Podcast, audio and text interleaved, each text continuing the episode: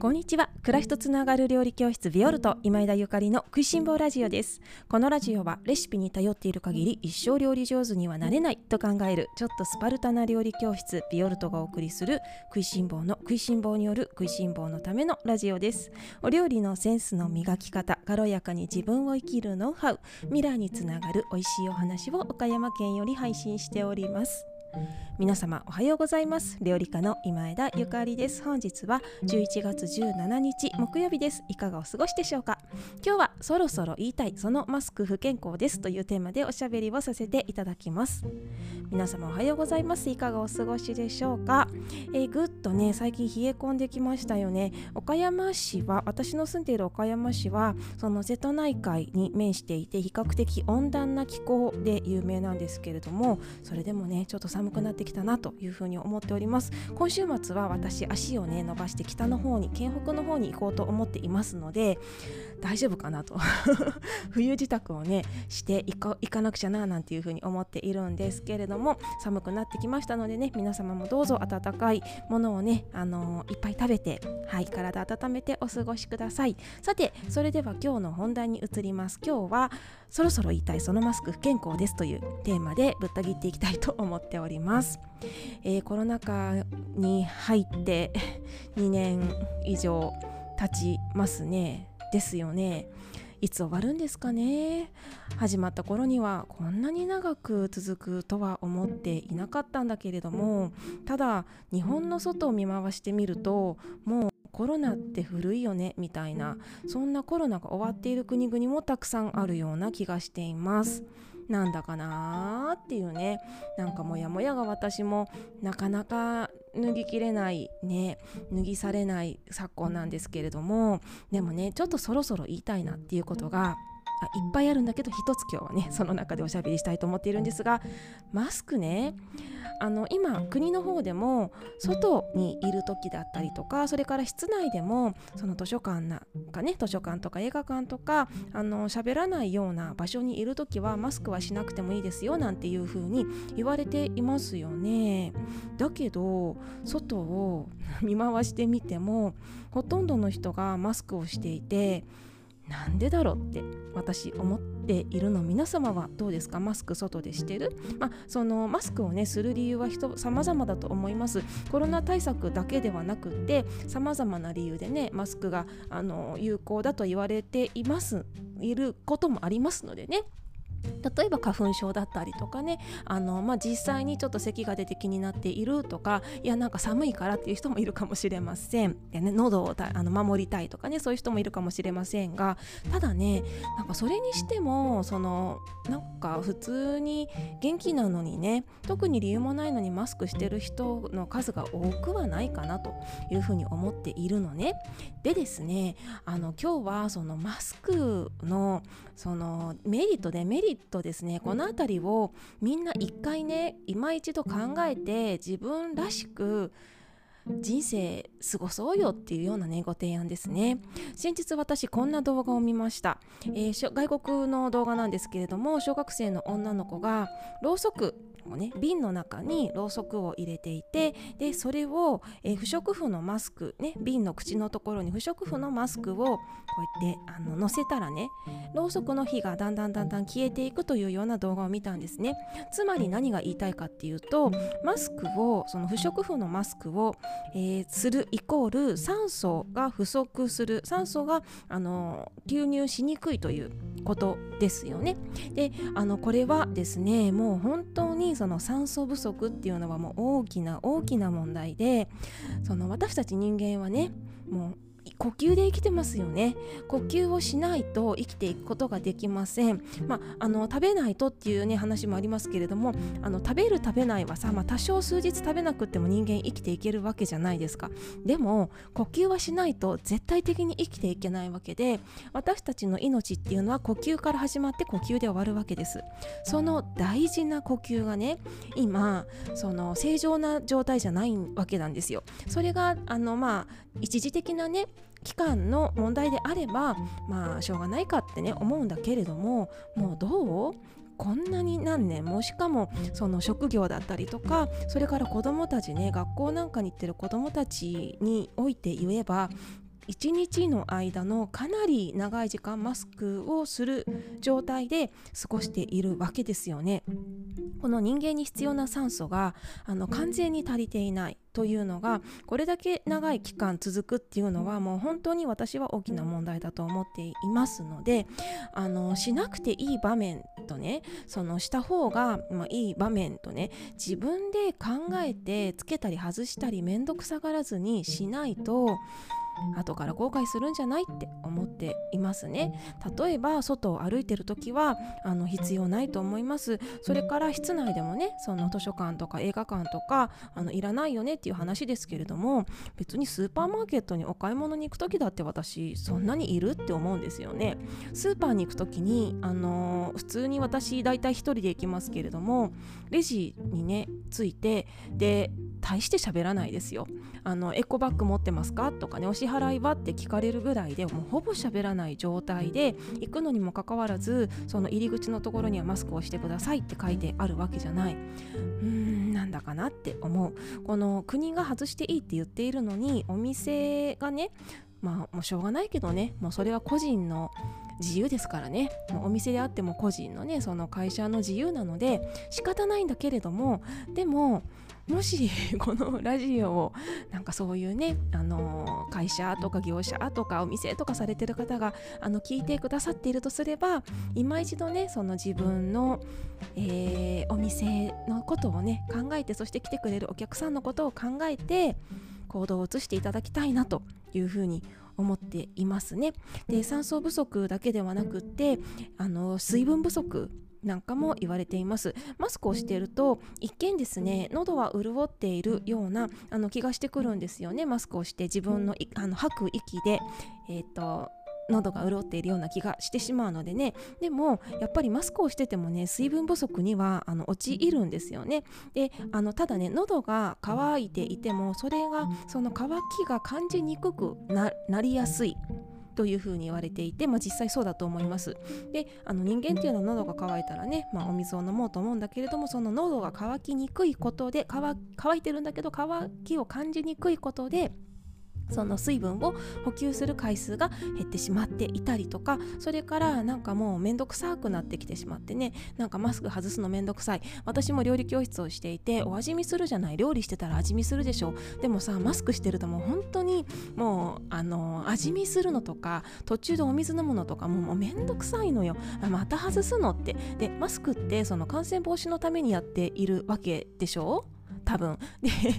そしたらさそのマスクを外す時にマスクを触る。でその触った手をまたあのね汚いつまり汚いんでしょ？で洗う。で味見をする。でマスクを戻す。そしてまた手を洗って料理をするとかもうみたいな。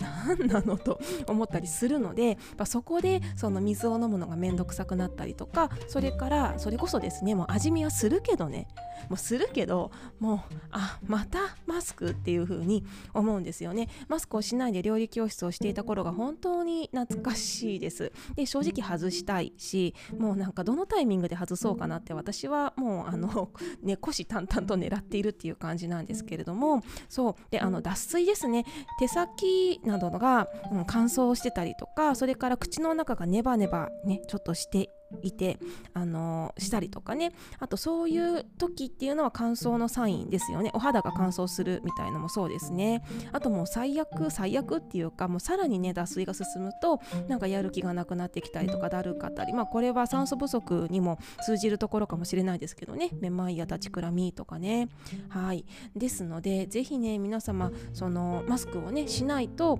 いけない場所に行かれる時は水分補給をより意識して、あの、過ごしていただけたらなと思います特にこれから冬の季節室内も乾燥してきますよねあのエアコンとかつけてると乾燥しますのでもう水を取る水分を取るっていうのはめっちゃ大事ですのでねあのお水と持ち歩いてあげてくださいね。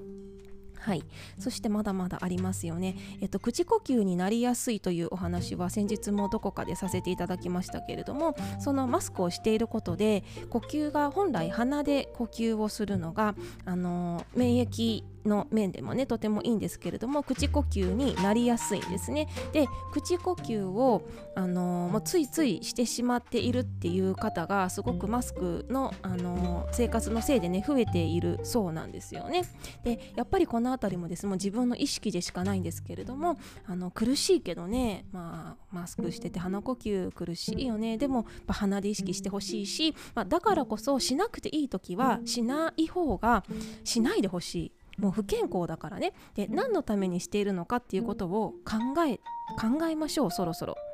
でその自分の人生っていうのはそのまあ、国国の決まりとかね会社の決まりとかねあの地域の決まりとか学校の決まりとかいろいろあるんだけれども、まあ、その決まりのあるのある中でねあの、ま、決まりもね大事なんだけれどもただあのそれ以外のところではね自分の人生はもう自分がその自分のものですからねだから何にも考えないでねただ外を歩いているだけなのにずっとマスクをしっぱなしマスクをするのが当たり前ってなっているのはもうとても不健康でもう今はですねなんか若い子たちはマスクをしている方がすごく落ち着くって言うんですよ。あのうちにもね子供たちがいてもう子供たちなんてほんとずっとしている私もなんか考えると本当に心が痛いんですよ。私は個人事業主でそしてあのね料理教室の開催日数もすごく多いわけではないのでねその必ずマスクをしなくちゃいけない場面ってそうそうないんですね。で基本的にはそんなに一日の中でマスクをして生活をしていないんです。ただその子供たちは学校に行くのに必ずマスクをしなくちゃいけなくってでまあしなくちゃいけないっていうかね学校の方針でしなくてもいい学校も増えているようなんですけれどもでもほとんどの学校がしなくちゃいけないんだよね。でそんな中でですね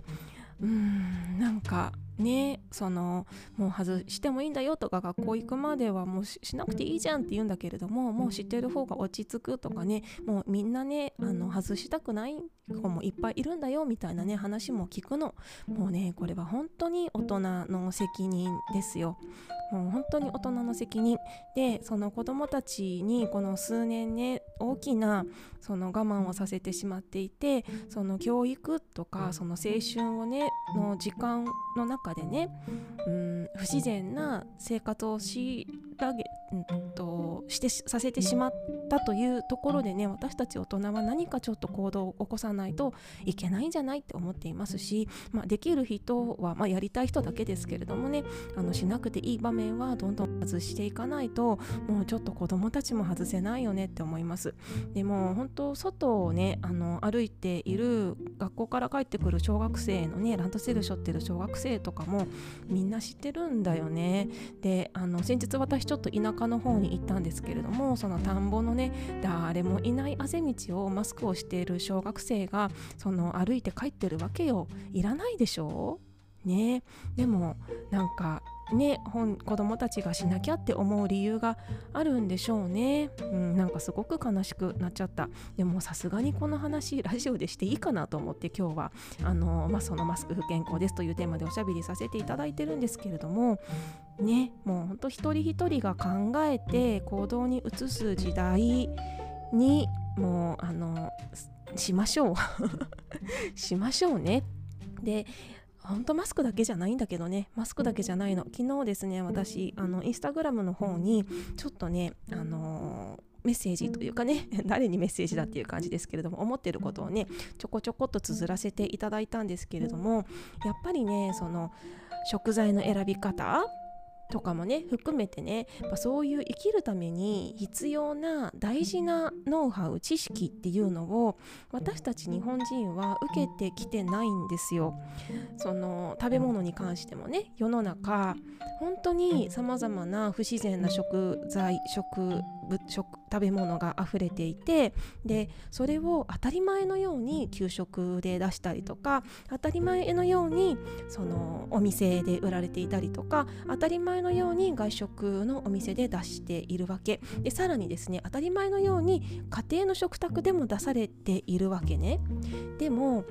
知っていたらもしその本物の食材の選び方とかその使い方とかその未来につながる美味しい食、まあ、私がいつもこの食いしん坊ラジオで喋ってるようなことですね。こういうことを義務教育であの全ての人たちに伝えることができているならばねやっぱりちゃんと、まあ、個人の自由よ。それこそ知った上で個人が選ぶっていううんことができるんじゃないかなと思うの。知らなかったら選ぶことができませんからね。やっぱり何より知るっていうことが大事なのね。で知ってどうするかっていうのがもうそれはもうお任せ自由。みんなあのそれぞれの人生で幸せの形も違うし生きたいね。あの人生の道も違うから。なんだけれども知らなかったでねあの後からね後悔するのはもうすごく残念だから私はいつもこうやってね食べ物の話を、まあ、キッチンスタジオだけではもう足りないと思ってねラジオなんかでこの公共の電波にあの載せて無料でお話しさせていただいているんですけれどもやっぱりねここ大事なの。でそのもう国とか企業とかね学校とかに自分の体や人生をねもう委ねて生きるっていうのはもう時代遅れだと思います。昔はねそれでもいい時代があったのかもしれないんだけどもうねもう破綻してますねでそれに乗ってねそのもうそのベルトコンベヤーっていうのかな そのもうここにピョイって乗ったらそのままもう通過していくなんかもうありきたりの日本人としてのその普通の人生、まあ、普通の人生も最高なんだけど私が言ってる普通っていうのはねちょっと違う普通ね。そのもうみんながこうだからっていう。みんながこうしてるからみんながこれを食べてるからみんながこういう会社に行ってるからとかみんながこういう生き方をしているからだから安心なんだろうっていうそういうベルトコンベヤーにもう乗って行くのはもう時代遅れなの。だからもうそれはそろそろ気がついた人からやめた方がいいし多分この「食いしん坊ラジオ」をいつも聞いてくださっている方は気がつかれてる方だよねっていうふうに思ってるんですね。あのちょっと勇気がいることかもしれないんだけれどもそこからそのベルトコンベヤーからねぴょいっと軽やかにジャンプしてで自分のね人生を生きていけたらいいよねっていうふうに思っております。ああやって言えてもうめっちゃすっきりしました今日はそのマスク不健康ですというテーマでおしゃべりをさせていただきましたがね、なんか料理教室のねあのやっていて本当にもうジレンマなわけですよ。であの私はご参加の皆様にはマスクはできればあのしてほしくないんですね。まあでもこれもあの自由なので皆様のご判断に委ねるしするもしないも何の強制もしてません。もう本当に皆様の思いとその意思と考えを尊重しますのでね。もうもう自由です。自由。自由ですよ。なんだけれどもそう私がなんかどこまでマスクするんかなみたいな。ねそのキッチンに立っておしゃべりしながら料理をするってていうことを、まあ、どこまでねマスクするのかねもうマスクするぐらいねマスクして料理教室するぐらいだったらもう料理教室も本当にもうなんだかってねもうずっと思ってますけれどもね。まあ私のね気力がどこまで続くのかそしてねもうどこかで爆発してねもうマスクなんかやだってねいう日が来てしまうかもしれないんですけれども、うん、やっぱりその自分ねやっぱりそのメリットデメリット何事にもありますからね。何事にもあるのであのもちろんねマスクが有効な場面あるよね。あの花粉症の方とかね絶対必要な場面あると思うしねなんかあの、まあ、必要だからねマスクっていうものがあるんだろうし日本人はそのコロナ以前からあのマスクに使い慣れてるわけじゃない。ねだからそのマスクがもう完全に悪であるとは私は申し上げていないんですがただそのデメリットも分かってそのちゃんとバランス考えてね。マスクはそのコロナにうつらないためにうつさないためにしているものなんだろうけれどもただそのマスクをすることであの余計なね不必要なところでマスクをすることで逆に自分の体を害している自分の心を害しているのであればそのバランス考えようって、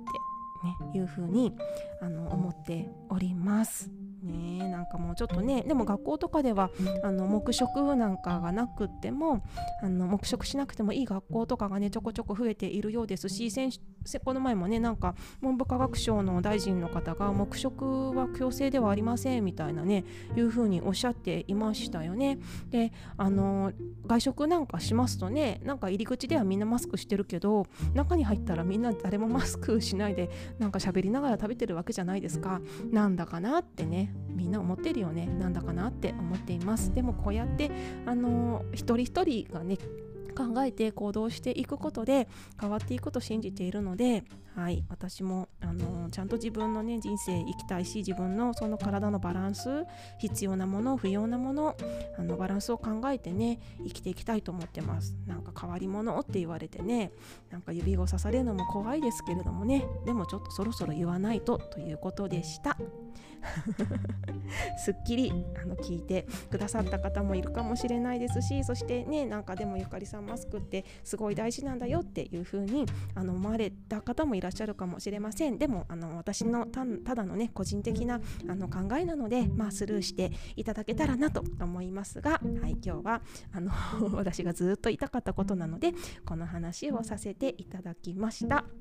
さてですねちょっとお話長くなってしまいましたけれどもあの最近皆様からすごいたくさんメッセージとかレターとかをいただきましてめちゃめちゃ嬉しいです。あの本当嬉しい。あなんか毎日喋って皆様からねいただくコメントを読むのが私のあの一つのね楽しみになっておりますね。というわけで一つ読ませていただきますね。えっ、ー、と昨日の、えー、家族野菜不足の家族に作るご飯というテーマに、えー、コメントをいただきました。岸さんありがとうございます。とっても参考になりました。家族ギャフンというぐらいの肉巻き作りたいです。ゆかりさんのオンラインレッスンを受講するようになって間違いなくお料理のインスピレーション力上がりました。そして楽しいバドミントンも久しぶりにしてみるか？というねあのコメントでした。ありがとうございます。はい家族がギャフンというぐらいの肉巻き作ってください。もう本当にもりもり入れていただきいただいてもうなんか肉巻きじゃなくてね野菜食べてるよねっていうのが私は大好きでですね。